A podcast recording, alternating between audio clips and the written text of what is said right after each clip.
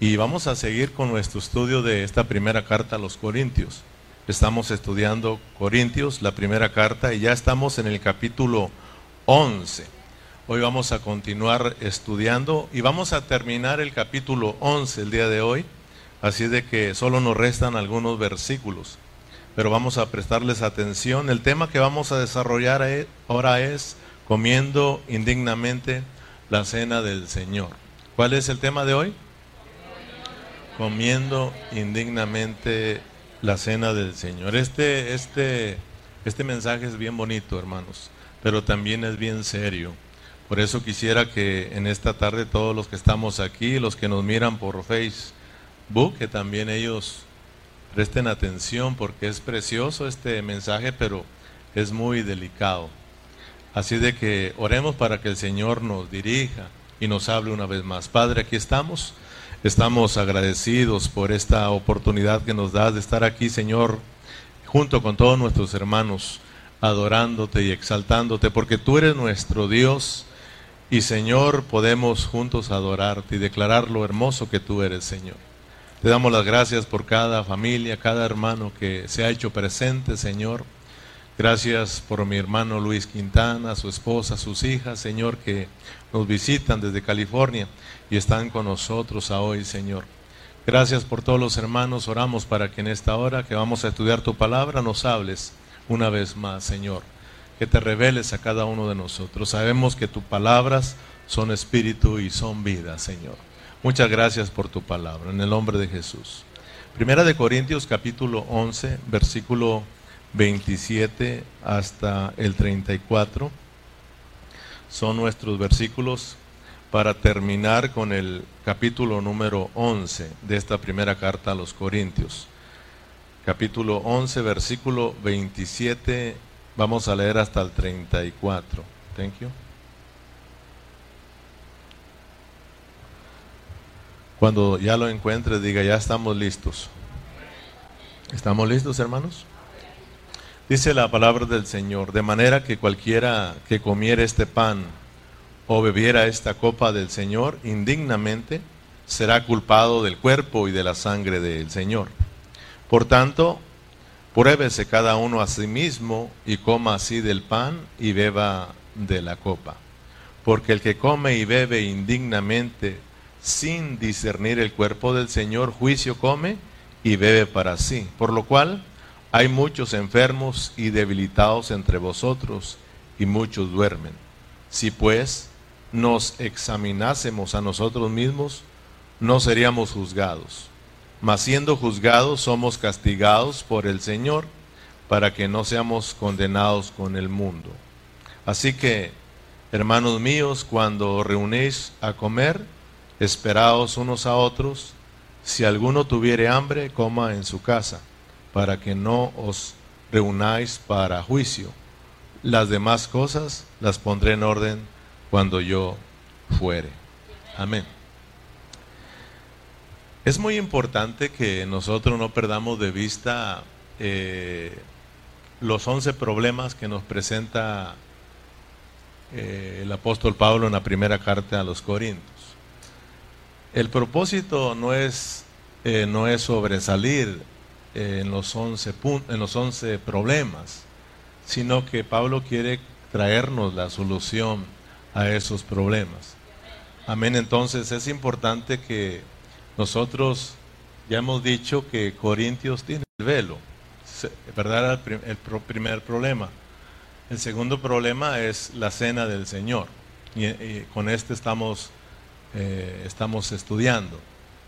Entonces, los seis primeros problemas que presenta Pablo están relacionados con quién? Con individuos, con personas, con cristianos, con cada uno de nosotros hablando individualmente. Amén. Entonces Pablo empieza tratando esos primeros problemas con los cristianos de la iglesia en Corintios, pero hablando, hermano, individualmente, hablándole a los hermanos que ellos tienen problemas. Y como ellos tienen problemas, entonces la iglesia tiene problemas, porque la iglesia se compone de todos nosotros. para que nosotros aprendamos que cuando nosotros como cristianos estamos viviendo desordenadamente, entonces vamos a tener un vivir de iglesia desordenado. Por eso Pablo empieza primero a traer la solución para los problemas individuales de cada hermano, que es el Cristo crucificado, para de esa manera traer la solución de los problemas como iglesia, que es la vida de Cristo. Amén, hermanos. Entonces, esto es bien importante. Pablo es, eh, está, escribió esta carta con mucha sabiduría. Sus cartas están escritas guiadas por el Espíritu Santo. Entonces debemos de prestarle atención, hermanos. Amén. Si nosotros, vuelvo a repetirlo, estamos viviendo desordenadamente, tendremos un vivir de iglesia desordenado. Por eso es muy importante que cada uno de nosotros, como creyentes, como cristianos, aprendamos a vivir de una manera ordenada. Y, vamos a vivir una, una vida de iglesia ordenada, porque quiero que miremos que el punto, el punto principal aquí en Corintios es la vida de la iglesia. Y lo que, y lo que más le interesa a Dios es la vida de la iglesia, no tanto nosotros, sino la vida de la iglesia. Pero como estamos involucrados con la iglesia o somos la iglesia, pues también Dios tiene cosas preciosas para nosotros. Amén. Mire en el capítulo 3 para que mire que los primeros problemas dirigidos hacia los hermanos, individualmente, los primeros seis problemas. En el capítulo 3, versículo 12 y 13 de ahí, de esa misma carta, dice, quiero, quiero, quiero decir que cada uno de vosotros, fíjese bien, ¿verdad? Como dice Pablo, cada uno, hablando individualmente, tiene problemas. La iglesia en Corintios, los hermanos en Corintios tienen problemas, cada uno de ellos tiene problemas, por lo tanto tenemos, tenemos a la iglesia en Corintios llena de problemas. Amén, hermanos. Quiero decir que cada uno de vosotros dice, yo soy de Apolos, yo soy de Pablo y yo soy de Apolos y yo de Cefas y yo de Cristo. ¿Acaso está dividido Cristo? ¿Fue crucificado Pablo por vosotros o fuisteis bautizados en el nombre de Pablo? Fíjense bien. Divisiones entre los hermanos. Tenían ese primer problema, divisiones entre los problemas, entre los hermanos. Ese era un gran problema. Amén. Entonces, Pablo empieza primeramente a tratar los asuntos, pero ahora estamos con el segundo grupo de problemas. Ahora estamos hablando de la vida de la iglesia, hablando los problemas que tenemos como iglesia. Porque el punto aquí, te decía, es la iglesia. La iglesia. ¿Cómo es que nosotros tenemos que vivir como iglesia? cómo es que nosotros tenemos que comportarnos como iglesia. Fíjate, si tú vas viendo el orden, cómo Pablo escribió esta carta, tú le agarras la onda y tú le haces así, wow. Fíjate, ¿cómo debemos de vivir como iglesia? Número uno, debes de aprender a vivir bajo cobertura. O sea, tu oración, nuestra oración, nuestro profetizar, nuestro hablar de parte de Dios, tiene que ser respetando nuestra cabeza, respetando el orden establecido por Dios, respetando la administración divina de Dios. Nosotros tenemos cabezas. Cristo dice que Él tiene cabeza, es la cabeza del Padre.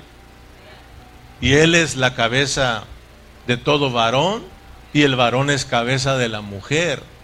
Por lo tanto, la mujer tiene que orar y profetizar con su cabeza cubierta. Pero ya aprendimos que no es ese velo literal que se ponen. Ya aprendimos que está hablando de algo espiritual, del orden que Dios estableció. Como iglesia no podemos orar a nuestra manera, lo que queramos, ni mucho menos hablar a nuestra manera. Mi hablar en estos momentos tiene que ser guiado por Dios. Mi orar tiene que ser de acuerdo a mi cabeza, que es Cristo. Bajo, hermano, esa cobertura tengo que estar hablando. Yo no puedo hablar otras cosas. Cristo mismo dijo, yo no hablo otras cosas, yo hablo lo que el Padre me dijo que hablara. Y también dice el Espíritu Santo que les voy a enviar, Él no va a hablar por su propia cuenta, Él va a hablar todo lo mío. Así de que ustedes también no van a hablar lo que ustedes quieran, van a hablar lo que el Espíritu Santo les enseñe. Por eso Pablo siempre estuvo diciendo, vivan por el Espíritu, sean guiados por el Espíritu, ocúpense en el Espíritu para que nosotros podamos vivir bajo ese orden de Dios y siempre bajo esa cobertura de Dios. El segundo, el, segundo de cómo debemos de vivir como iglesia es, ya estamos hablando de la cena del Señor. O sea, tenemos que aprender a amarnos como hermanos. Tenemos que aprender a vivir como familia de Dios. Y recordar que como iglesia no estamos aquí para nuestra satisfacción. Yo no vine aquí a la iglesia para que me atiendas bien. Ese es el bendito problema que tienen muchos hermanos. Es que no me saludaron, es que no me invitaron, es que no me trataron bien. No viniste a la iglesia para eso, a la iglesia se vine para agradar a Dios, para satisfacer el corazón de Dios. Yo y tú venimos aquí solo para satisfacer el corazón unos con otros. Y nuestra verdadera comunión es con el Padre y con su Hijo Jesucristo. La mesa es para que todos participemos de Cristo. La mesa, hermanos, es donde se sirve el pan y la copa. Y la mesa está relacionada con nosotros como iglesia. Es para nuestra satisfacción como iglesia. En la mesa del Señor venimos para recibir nuestra porción de parte de Dios, para disfrutar a Cristo, para disfrutar al Cristo que trae cada uno hermano. Pero cuando hablamos de la cena del Señor ya no es para nuestra satisfacción, es para la, satisfacción de Dios. Entonces fíjate cuando nos reunimos para ganar de Cristo, para llenarnos de Cristo, para disfrutar la comunión unos con otros. Y luego hermano, esto nos bendice a nosotros pero también cuando aprendemos a vivir como iglesia, unidos, juntos, en amor, entonces Cristo también se, satisface. Dios se satisface porque dice, este es mi Hijo amado. Ese, él, él no nos mira a nosotros, mira a Cristo. Por eso es importante venir a esta reunión en Cristo, traer a Cristo, hermano, porque entonces todos juntos formamos el cuerpo de Cristo y esto es para satisfacer el corazón de Dios. Entonces vayamos mirando, pues si usted brinca al capítulo, porque vamos a brincar al capítulo 12, ahí en el capítulo 12 de qué nos habla? De los dones, no ha leído usted, tiene que seguir leyendo para que usted aprenda cómo debe vivir la iglesia. Una vez aprendiendo a vivir juntos como hermanos, entonces vamos a descubrir que como hermanos vamos a funcionar juntos, vamos a desarrollar los dones y vamos a empezar a trabajar juntos. Porque en el capítulo 13 nos van a hablar que lo importante es el amor, el amor, el amor. Vea hermano cómo debemos de vivir como hermanos. Pero ahí lo vamos a ir mirando poco a poco. Ahorita estamos ya terminando el capítulo 11 y estamos mirando lo que es cenar indignamente la cena del Señor. Amén. Tenemos que orar para que Dios realmente nos muestre lo que es la vida de la iglesia. Tenemos que orar, tenemos que orar todos para que todos nosotros, juntamente con nuestros hijos, entendamos a qué venimos a la iglesia. Porque si no, entonces eh, no tocamos el propósito y como estudiamos en los, en los estudios pasados, que nos reunimos aquí para lo peor. Eh, y como dice Hebreos, eh, muchos tienen la costumbre de dejar de reunirse porque no entienden lo que es la iglesia. Dejar de reunirnos no habla solamente de los que no vienen a la iglesia, sino de los que vienen a la iglesia, pero se reúnen sin tocar el propósito de Dios. Porque a veces o muchas veces venimos a esta reunión y no tocamos el propósito de Dios. ¿Por qué? Porque venimos y estamos aquí y ¿dónde están nuestros pensamientos? Nuestros pensamientos andan divagando, nuestros pensamientos andan por otros lados. Estamos aquí con el cuerpo y con los ojos abiertos y hasta le hacemos así, pero realmente no estamos aquí, hermano. Entonces tenemos que saber a qué, a qué venimos a esta reunión. Vinimos como iglesia para satisfacer el corazón de Dios. Amén. Y claro, también nosotros para ser satisfechos de parte de Dios, porque aquí se lleva a cabo la comunión. Esto es muy precioso entenderlo. Entonces debemos de orar para que Dios nos alumbre, hermano, y podamos mirar lo que es la, la iglesia. Y tenemos que orar al Señor para que Dios nos ayude a cuidar nuestra iglesia local. Tú tienes una iglesia local. Tú te reúnes en, en, esa iglesia local y tienes que pedirle a Dios que te revele lo que es esa iglesia para que aprendas a amarla y a cuidarla y a respetarla. Porque muchas veces estamos en una iglesia local pero no la amamos. Mucho menos la vamos a respetar, hermano. Y es cuando ofendemos a Dios. Y a hoy tú lo vas a mirar. O sea, no respetar la iglesia es no respetar a Cristo. Y no respetar a Cristo y a la iglesia, eso trae serios problemas para nosotros. Por eso este lugar es muy serio y tenemos que venir con mucha reverencia, con mucho respeto. Yo estoy aquí predicándoles con mucha reverencia, con mucho respeto a Dios y con mucho temor. Es la iglesia de Cristo. Es la iglesia de Cristo. Amén, hermanos.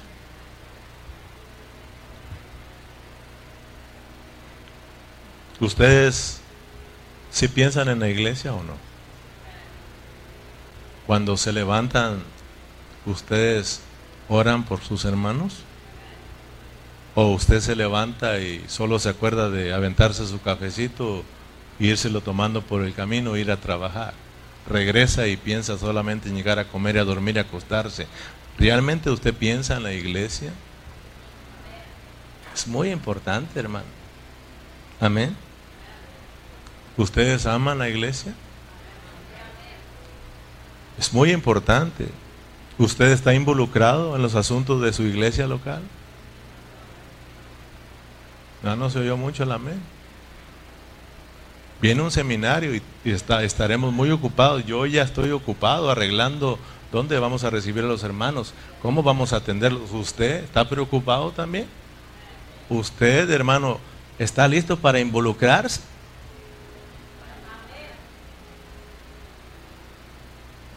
Nuestra iglesia local.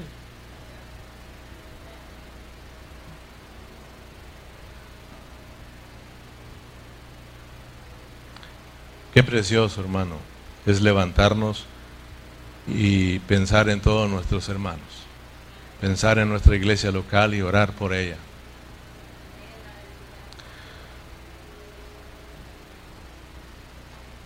¿Saben ustedes qué era lo que a Pablo más le preocupaba? Pablo se desvelaba, Pablo lloraba, Pablo era perseguido, Pablo era encarcelado, Pablo era azotado, pero decía, eso no me preocupa. Hay algo que en mí sí, sí me preocupa mucho. ¿Y sabe qué era? La iglesia. La iglesia, hermano. Fíjese el apóstol Pablo. Ríos en peligro de ladrones, peligro de los de mi nación, peligro de las gentiles, peligros en la ciudad, peligros en el desierto, peligros en el mal, peligros entre falsos hermanos en trabajo y fatiga, y en muchos desvelos, en hambre y sed, y en muchos ayunos, y en fríos y en desnudez.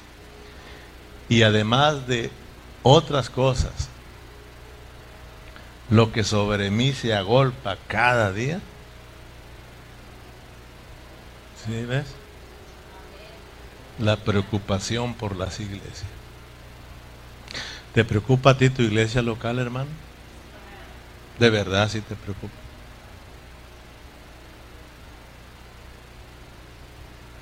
Como el Ceja nos predicaba, pues yo no miro mucha preocupación, decía, porque apenas nos acaban de hablar de lo importante que son las reuniones y no vinieron. Bueno, uno sabe que trabajan los hermanos, pero también uno sabe que muchos salen antes, pero ya se acostumbraron a venir todos los domingos. ¿Se acuerdan que los servicios de los miércoles, ¿por qué creen que lo hicimos a las 7 de la noche? ¿Por qué creen ustedes? Ah, para que nos dé tiempo de salir de trabajar y venir acá. Tú tienes tiempo, hermano, de, tal vez corriendo, y eso es bien bonito cuando yo vino a los hermanos corriendo y algunos hasta, hasta sin, sin tener tiempo de ir a arreglarse. pero dicen, yo amo a la iglesia, yo amo la vida de la iglesia, y ahí vienen. Vuelvo a repetirlo, si te preocupa la iglesia, hermano? Por eso te digo, oremos al Señor para que Dios nos revele lo que es la iglesia. Lo importante que es para el Señor la iglesia, hermano. Para que nosotros la apreciemos, para que nosotros la cuidemos. Amén, hermanos. Ahora, vamos a Primera de Corintios. Porque tal tal, tal, vez alguien aquí está preguntándose, bueno, pastor, ¿y el tema ya se le olvidó? No, hermano, estamos en el tema. Estamos en el tema. No te desesperes. Estamos hablando del tema, porque hablar de la cena del Señor es hablar de lo importante que es la vida de la iglesia, cómo es que la, iglesia debe de vivir. Amén, hermanos. Y ahora Dios te va a alumbrar y de una vez te va a quedar en claro lo que es comer la cena del Señor. Pero no indignamente, sino correctamente. Amén. Primera de Corintios 11, 25. Asimismo también tomó la copa después de haber cenado diciendo, esta copa es el nuevo pacto en mi sangre. Hacer esto todas las veces que la bebieres en memoria de mí. Cuando participamos de la cena del Señor lo hacemos en memoria de Él, lo hacemos para recordarlo a Él. Pero yo te pregunto, a ver si has venido aprendiendo, ¿qué significa uh, comer la cena del Señor en memoria de Él? ¿Qué significa? ¿Recordando qué? Pues es lo mismo, ¿no? Pero ¿qué significa recordar al Señor? Recordar al Señor es venir y agarrar el pedacito de pan y la copa y recordar y decirle, Señor, gracias porque moriste en la cruz del Calvario. Y como decía Berna, hasta que se nos revelen los martillazos, ¿Será eso? ¿Recordar al Señor? Señor, gracias porque ahí derramaste tu sangre y tu sangre me perdonó, Señor. Y ahora soy lavado con tu sangre. Gracias, Señor, por haber muerto en la cruz del Calvario y salvarme. Eso es hacerlo en memoria de Él. Ahora, no es malo, no es malo. Pero si nos reunimos con eso en mente, no tocamos el propósito de Dios, hermano y lo hacemos, hermano, incorrectamente, indignamente, y nos reunimos para lo peor. Porque hacerlo de esa manera, tan pronto tú lo comes, se te acabó la memoria del Señor. Ya no piensas más. Solo lo esperas cada mes o cada vez que lo celebran. Pero el asunto es aquí de, de, continuamente. Es más, versículo que sigue, Berna, que dice, dice, de manera que cualquiera, ah, perdón, más para adelante, más para adelante, hasta que se acabe ahí esa parte. Más para adelante, hasta que termina la cena. Otro, donde dice que ah, lo comamos hasta que Él venga. Hasta que Él venga. Entonces es para atrás, para atrás, ¿verdad? Para atrás sería el versículo 26. Así pues, todas las veces que comieras este pan, todas las veces que comieras este pan y bebieres esta copa, la muerte del Señor anunciáis hasta que Él venga. Fíjate, aquí cerró con la cena del Señor. Y tú tienes que prestar atención porque este versículo, como ya es el final, ni le prestamos atención, pero aquí hay algo bien importante. Aquí hay tres cosas importantes. Número uno, dice, está la muerte del Señor. Número dos, esa se tiene que tener ojos muy abiertos para mirarlo. Y la tercera es la venida del Señor. Ahora, si miras qué está en el, ¿cuál es, qué es lo segundo? La primera tenemos la muerte de Cristo. Y la tercera la venida del Señor. ¿Y qué hay en medio? ¿A quién le están hablando? A nosotros. En medio está la iglesia. Desde que Cristo, Cristo murió en la cruz del Calvario para producir su iglesia. Y acuérdate, hermano, que desde que Cristo murió hasta que Cristo regrese, todo eso lo cubre la iglesia. Para que nosotros tomemos, le tomemos la importancia que es la iglesia, la iglesia. La iglesia es la que va a traer el reino, hermano. Por eso el Señor dijo, ustedes oren así, venga tu reino, porque es la iglesia. Y ustedes van a introducirme en el reino aquí en esta tierra. La iglesia va a introducir al Señor Jesús a la tierra para que establezca su reino, hermano. ¿Cuál importante es para nosotros? Para, para el perdón nuestro, para perdonarnos. Pero ¿cuál era el propósito de Dios de salvarnos a nosotros? ¿Ser cristianos individuales? ¿Ser cristianos, ser buenos cristianos?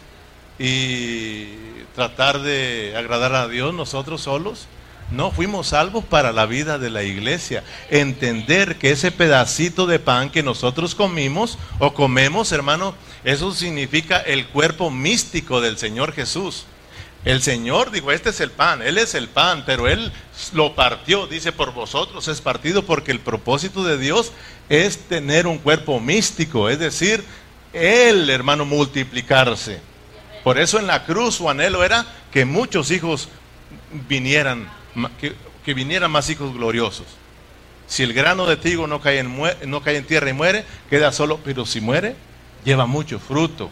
Él era, hablaba de producir su iglesia a través de su muerte y de su resurrección. Entonces, cuando tú tomas la, la copa, hermano, saber que sí fuiste perdonado y fuiste redimido por la sangre, pero cuando comes el pan, hermano, es que entiendas que somos la iglesia, somos el cuerpo de Cristo, hermano.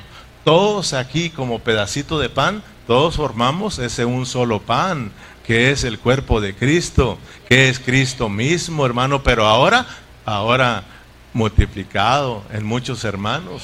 Es el cuerpo, ese es el cuerpo místico, donde estamos tú, donde lo componemos tú y yo, hermano. Entonces entender que estamos aquí para la iglesia. Por lo tanto, por eso hoy vamos a aprender que a como iglesia se nos, se nos invita, hermano, a discernir el cuerpo de Cristo. Porque si no discernimos el cuerpo de Cristo, lo que va a pasar es de que la vamos a hacer indignamente y vamos a meternos a problemas con el Señor. ¿Sí me está entendiendo usted o no? Primera de Corintios 11, 27. De manera que cualquiera que comiera este pan o bebiera esta copa del Señor indignamente será culpado del cuerpo y de la sangre del Señor. ¿Te das cuenta? O sea que al venir aquí a esta reunión, a esta celebración, hermanos, tenemos que, que pensar, hermano, que no podemos venir enojados con los hermanos. ¿Sabe usted que entre hermanos hay quienes no se han perdonado. Espero de que aquí no haya. Pero eh, si habrá alguien aquí que no, trae algún roce con alguno de los hermanos. Si es así, tienes que tener mucho cuidado. No puedes acercarte, hermano, porque de esa manera, porque lo haces indignamente y te estás reuniendo para lo peor. Oh, hermano, imagínate venir a la iglesia mirar que viene el hermano con que tú traes pleitecillo y tienes que sacarle la vuelta para no saludarlo. ¿A poco lo haces tú de esa manera, hermano? ¿A poco no? Así, lo hacían los corintios. Los corintios tienen problemas. Yo estoy hablando de la iglesia en Corinto, pero bueno, se movió para, para Burlington. Y uno que otro para. ¿Trae usted pleitecilla con un hermano? ¿Es normal para nosotros como hermanos vivir de esa manera? ¿De que nos vamos a ofender? Nos vamos a ofender. ¿Quién dijo que no? Pero dice el Señor que tenemos que aprender a qué? A perdonar a nuestros hermanos. Tenemos que aprender a soportar a los hermanos. Porque Dios nos perdonó y Dios nos, soportó a nosotros, nuestras, las ofensas que le hicimos a Él. Él estuvo dispuesto a perdonarlas y a no olvidarse de ellas jamás.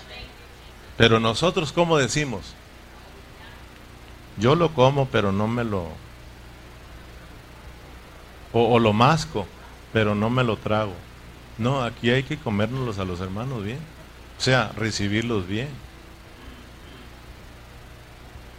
O sea, sí le hablo, pero queremos decir, como hablamos en parábolas, también queremos decir que está bien. Hablo poquito, pero de, retiradito. ¿Sí me, ¿Sí me explico, hermano? Así somos, no, así. ¿Para qué problema? ¿Cómo es eso, hermano? Imagínese a un padre de familia mirar que dos de sus hijos, dos hermanos de eh, hijos de él, se llevan de esa manera. ¿Cómo se siente el padre? ¿Se siente agradado? ¿Usted cree que Dios se siente agradado cuando nos mira a todos nosotros divididos, peleados, sin perdonarnos? ¿Usted cree que vamos a satisfacer el corazón de Dios como iglesia? No, esa no es la iglesia del Señor. La iglesia del Señor es una iglesia que sabe andar en amor. La iglesia del Señor es alguien que es una iglesia que sabe perdonar, que sabe, hermano, que mira por el, el bien de los hermanos. Entonces, tenemos nosotros que pensar cómo venimos aquí a la iglesia. Amén. Si vengo enojado con mi hermano, si vengo dividido con mi hermano, si yo no puedo perdonar la ofensa de mi hermano, yo no soy digno de cenar con el Señor. Fíjate hermano, porque vas a mirar que viene el juicio de Dios. Y yo cuando estaba estudiando me acordaba de Judas. ¿Te acuerdas de Judas? Él se puso a cenar con el Señor. Y él mismo dijo, alguien va a estar aquí que es del diablo no está conmigo, me va a entregar. Y todo seré yo, porque hay una preocupación, ¿verdad? Y ya nos lo enseñó Berna. ¿Qué le pasó, hermano? Viene el juicio del Señor. Vamos a mirar que en Corintios se están enfermando muchos hermanos y se están muriendo muchos hermanos. Que tú te enfermes, eso no es normal. Claro, si ya estamos, bueno, ya estamos hablando de, muchos años, pues se tienes que morir. Pero cuando estamos jóvenes, no es normal que estemos enfermos y enfermos y enfermos. Tenemos que, tenemos que acudir al Señor y decirle qué está pasando, Señor. No puede usted enfermarse y pasar esto a la ligera. Tiene que venir al Señor. De manera que cualquiera, 27, de manera que cualquiera que comiera este pan o beber esta copa del Señor indignamente será culpado del cuerpo y de la sangre del Señor. Fíjate, si lo juzgar porque no has apreciado, no has respetado lo que Dios está haciendo, no estamos viviendo conforme al orden divino de Dios, a la administración divina de Dios. Andamos viviendo nosotros a nuestra manera, hermano. Entonces, venir, comer el pedacito de galleta o de pan y beber la copa, solamente así y luego ya irnos a disfrutar una cena que trajimos todos, irnos a casa, eso no es la cena del Señor, hermanos. Eso es hacerlo solamente literalmente y nos perdemos lo mejor, hermanos. Comer la cena del Señor indignamente es no tomarla de acuerdo a su verdadero significado.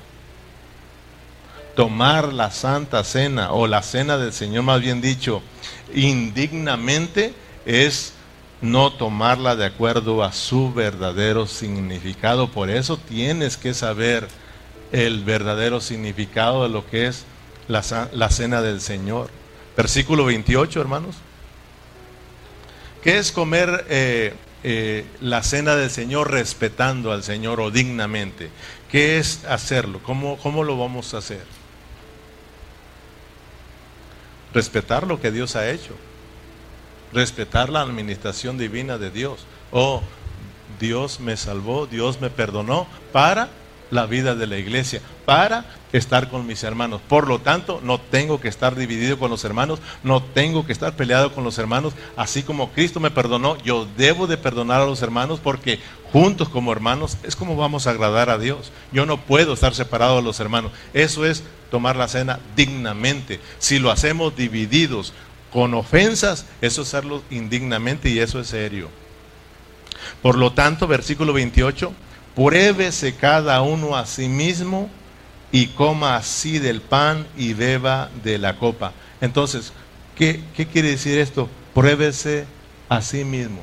Cada uno pruébese a sí mismo para que beba y coma. Porque no hay que dejar, porque muchos dicen, no, yo no participo. Si se fija que muchos hermanos mejor no participan porque ellos saben que andan mal y piensa que por no participar ya fueron librados. No, mi hermanito, no, este es un símbolo de cómo estás viviendo tu vida.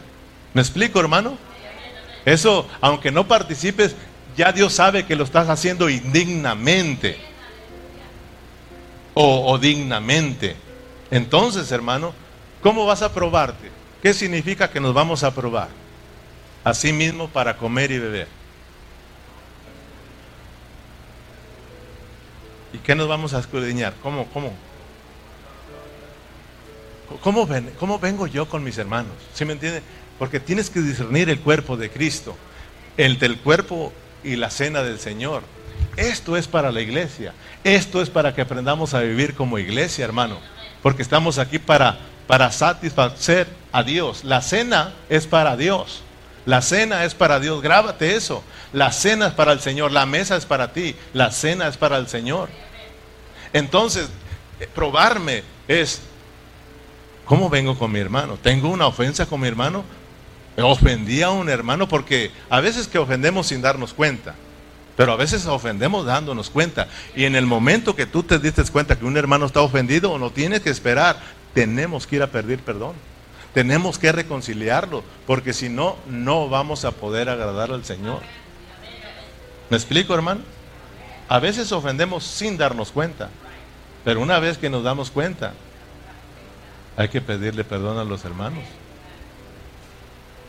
Me ha tocado que de repente me di cuenta que un hermano se ofendió con lo que dije. Tengo que ir, hermano, no lo hablé de esa manera. No lo hablé por usted, pero perdóneme.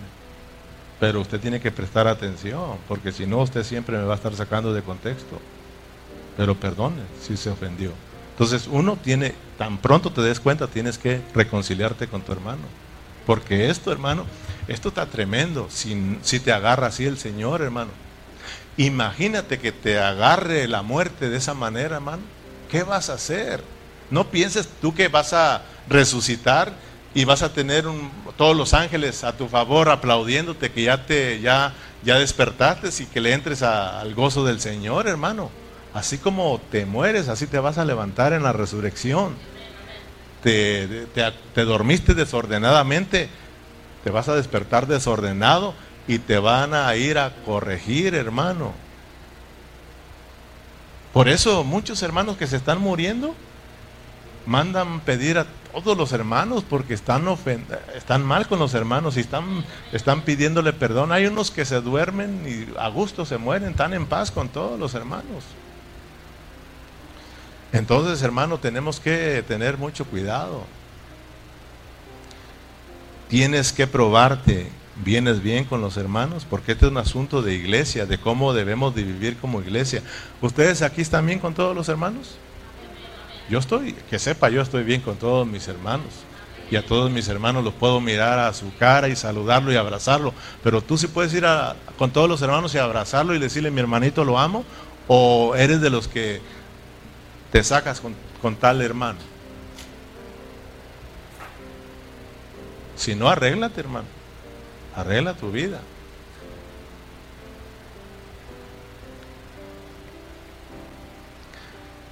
Tenemos que aprender a discernir entre la cena y el cuerpo de Cristo.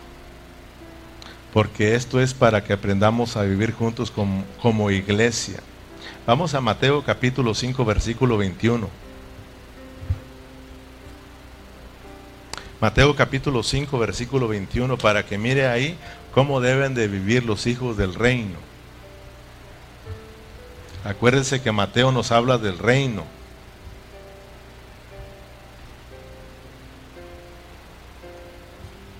Oíste que fue dicho, versículo 21 de Mateo 5, oíste que fue dicho a los, a los antiguos, no matarás, y cualquiera que matare será culpable de juicio. Fíjese bien, ¿Sí está prestando atención? Pero yo os digo que cualquiera que se enoja contra su hermano será culpable de juicio. ¿Te acuerdas que venir a, participar de la cena del Señor a alcanzar te van a alcanzar los juicios de Dios. No está diciendo que tú vas al lago de fuego, porque tú no vas al lago de fuego. Los incrédulos sí. Tú no vas ahí, pero si no tenemos cuidado, sí nos alcanzan los juicios. Amén, hermanos. ¿Te acuerdas de la esposa de Lot? O sea, no se quemó allá, pero en el camino, aquel fuego, aquel juicio de Dios la alcanzó. Entonces nosotros tenemos que tener cuidado porque aunque no vas al lago de fuego, si no tienes cuidado te alcanzan esos juicios a ti. Pero no para ser condenados con ellos, sino porque Dios te tiene que corregir a ti. Amén, hermanos. Versículo 23. Por tanto, ese por tanto es para que te pongas alerta. Si traes tu ofrenda al altar y allí te acuerdas de que tu hermano tiene algo contra ti, no ofrendes. No, ah, hay que ofrendar. Pero dice, pon tu ofrendita ahí, porque para que no te olvide, pues. Y luego va y reconcíliate con tu hermano y dile, Señor, ahí está mi ofrenda. Amén. Deja ahí tu ofrenda delante del altar y anda y reconcíliate primero con tu hermano y entonces ven y presenta tu ofrenda. Versículo 25. Ponte de acuerdo con tu adversario pronto, entre tanto que estás con él en el camino. No sea que el adversario te entregue al juez y el juez al alguacil y seas echado en la cárcel. Fíjate bien, tienes que aprender lo que está hablando ahí. Porque muchos dicen, no, ¿cómo es que Dios castiga, hermano? Ustedes están mal, tienen una doctrina errónea. Dios es un Dios de amor. Y uno le dice, pues por amor te va a castigar. ¿Sigue usted con que Dios castiga? Fíjate, hermano, fíjate lo que está. Hay una cárcel para los cristianos, pero entiende lo que es una cárcel espiritual. ¿Para qué son las cárceles aquí en esta tierra? ¿A ¿Para quién son las cárceles? ¿Para los buenos o para los malos? ¿La cárcel es para los que andan ordenados o desordenados? Ok. ¿Y para qué van a la cárcel? para que paguen, para que paguen su condena por, por haber hecho lo incorrecto, por haber quebrantado las leyes. Amén, hermano. Pues vayamos mirando.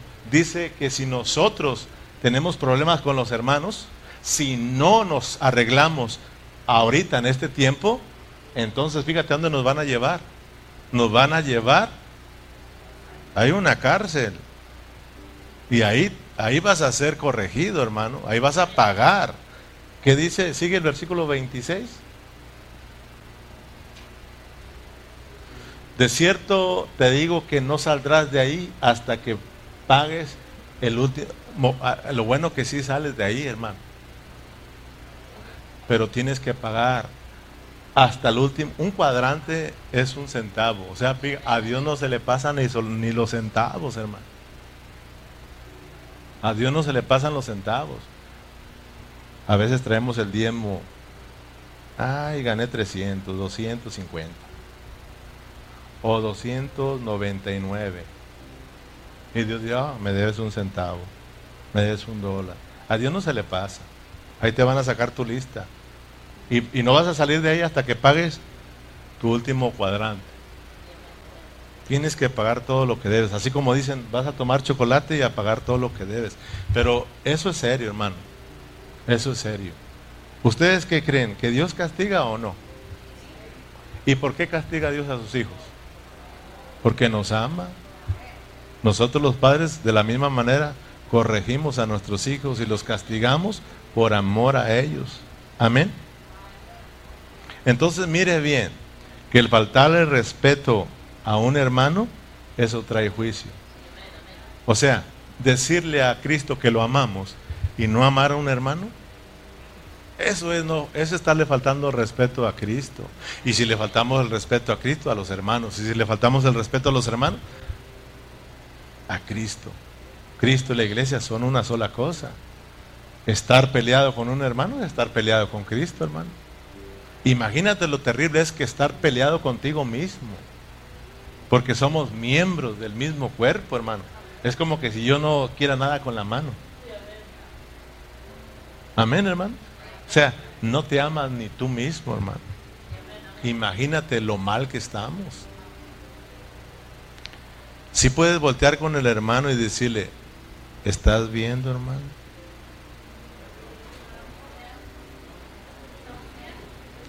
No importa cómo sean los hermanos. Tenemos que amarlos, ¿sí o no, hermanos? ¿A poco no hay, a poco no hay hermanos que son insoportables? Que cuando dice, ya llegó, pero tenemos que amarlo. Como me escribió un hermano, fíjate, me escribió un hermano y me dice, perdón hermano, perdón hermano, porque cuando fui a vosotros me comporté mal y ofendí a varios ahí. Digo, no te agüites, hermano. Lo importante es reconocerlo. Y acuérdate que estamos en el arca de Noé. Y en el arca de Noé apesta. Pero aquí es donde nos vamos a salvar. ¿A poco cree que la, arca de Noé, donde iba Noé, mm, no apestaba ahí? Sí, estaba lleno de animales. Pero ahí se salvaron, hermano. ¿A poco cree que la iglesia no apesta? Oh, hay muchos problemas. Eh, hermano, aprender a convivir juntos como hermanos no es fácil. Pero aquí nos vamos a salvar, hermano. Gracias a Dios por la iglesia. Gracias a Dios por los hermanos. Debemos de amar a los hermanos, así como sean, hermano. Tenemos que aprender a amarlos, amar, amar a los hermanos. Amén. Regresemos a Corintios para ir cerrando.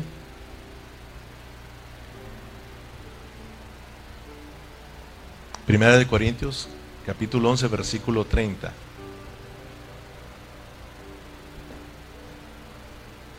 Por lo cual hay muchos enfermos y debilitados entre vosotros y muchos duermen. Todo lo que tú hagas es para la vida de la iglesia. Tú oras, es para la iglesia. No es para que tú seas un campeón solamente. Hermano, es para la vida de la iglesia. Tú predicas, para la vida de la iglesia. Tú sirves para la vida de la iglesia. Trabajas con los niños para la vida de la iglesia. Trabajas con los jóvenes para la vida de la iglesia. Tocas para la vida de la iglesia. Todo es para la vida de la iglesia. Nada es para nosotros. Para la vida de la iglesia. Perdonamos a los hermanos es para que se viva una vida correcta de iglesia. Y todos juntos agrademos a Dios y avergoncemos a los enemigos. Si lo hacemos, siempre tenemos que estarnos examinando. Por lo cual hay muchos enfermos y debilitados en vosotros y muchos duermen. Si pues nos examinásemos a nosotros mismos, no seríamos juzgados. Mas siendo juzgados, ¿qué dice hermano? ¿Somos qué? Como que si no se anima a decirlo, diga, castigados. Porque si se fija que tenemos miedo de decir que Dios castiga. ¿Cómo castiga? Ahí dice, somos castigados por el Señor porque somos sus hijos. Es por amor. Dios nos castiga, Dios nos disciplina, Dios nos corrige por amor a nosotros. Porque lo necesitamos. Amén. Somos castigados por el Señor para que no seamos condenados con el mundo. Entonces, fíjese bien, cuando comemos la cena del Señor sin examinarnos, oh, yo tengo un problema con el hermano fulano. Porque ahí te vas a acordar, ¿no? Siempre uno, eso es que hagas memoria, eso es que tú disiernas entre lo que vas a hacer con la cena y la iglesia, los hermanos. No podemos venir separados, no podemos venir peleados, no podemos venir aquí ofendidos. Tenemos que perdonarnos, reconciliarnos porque somos hermanos, somos la iglesia, estamos aquí para el Señor, hermanos. Amén entonces lo hacemos correctamente. De lo contrario, lo hacemos indignamente, por lo tanto, viene el juicio de Dios. ¿Y qué sucede con nosotros? De repente empiezas tú como, no me siento bien, es que me siento medio mal, ¿verdad? Y debilitado, ya no vas a trabajar ni vienes a la iglesia, porque te empiezas a enfermar. Y de repente se murió, fíjese, se murió. Y a cafetearlo, ¿ya qué?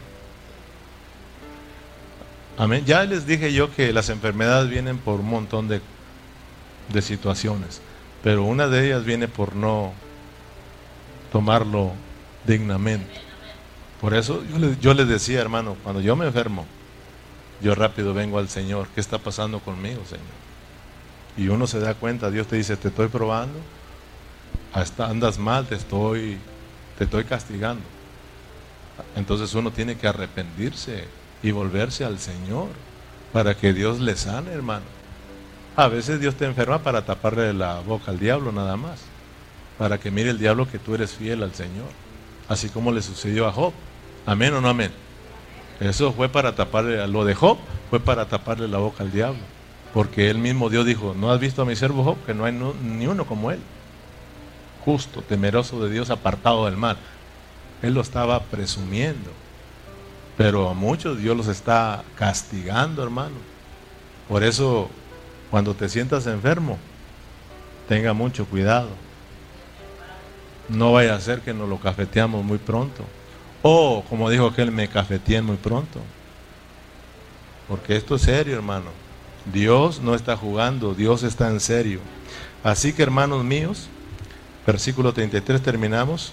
Así que, hermanos míos, una vez ya aclarando todo, dice Pablo, así que, hermanos míos, cuando reunáis a comer, esperados unos a otros. Si alguno tuviere hambre, coma en su casa, porque, para que no reunáis para juicio. Las demás cosas las pondré en orden cuando yo fuere. O sea, de que Pablo está diciendo, cuando dice yo lo demás lo arreglo, no, él está diciendo que no está cubriendo aquí todos los problemas de la iglesia. Amén, hermano. Que tenemos que pedirle al Señor que nos ayude a lidiar con todos los problemas que hay en nosotros como iglesia. Amén, hermano. No se te olvide, pues, que como iglesia estamos aquí para satisfacer el corazón de Dios. Si tú vienes enojado con un hermano, ya no viva así. No le falte el respeto a Dios. Dios murió con todo el amor para que nosotros seamos uno. La oración del Señor Jesucristo en Mateo 17, ¿cuál fue? En San Juan 17, perdón. Padre, que sean uno como yo y tú somos uno. Que ellos sean uno, para que ellos me den a conocer, para que el mundo vea que tú estás en mí y yo en ellos. Y crean. Amén, hermanos. Entonces, pidámosle al Señor y cuidemos nuestra iglesia. Amén. Póngase de pie. Vamos a cerrar ahí. Espero que les haya quedado en claro lo que es comer indignamente la cena del Señor. Oremos, Padre Celestial, te damos las gracias por esta preciosa tarde. Gracias por tu palabra, Señor.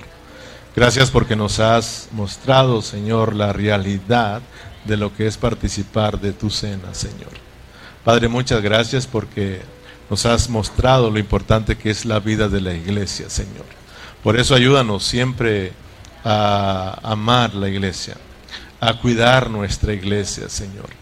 Y no solamente hablamos de nuestra iglesia local, lo decimos de esta manera, Señor, porque aquí estamos reunidos, pero tenemos que aprender a amar a toda la iglesia, a todas las iglesias, a todos nuestros hermanos, Señor, porque son nuestros hermanos, somos tu familia, somos tus hijos, Señor. Por lo tanto, Padre, te damos las gracias. Sé que nos has hablado el corazón, Señor, y ahora llevamos eso muy dentro de nosotros, lo importante que es estar, Señor, reconciliados con nuestros hermanos. Somos uno en Cristo, somos el cuerpo de Cristo, somos, somos tu familia, Señor. Ayúdanos a perdonar a nuestros hermanos, Señor. Muchas gracias por esta preciosa noche, gracias por los hermanos, gracias por aquellos que se pudieron conectar, Señor, bendígalos y usted reciba la gloria por siempre y nos despedimos con un fuerte amén y un aplauso para el Señor. Gloria a Cristo Jesús. Amén, mis amados hermanos.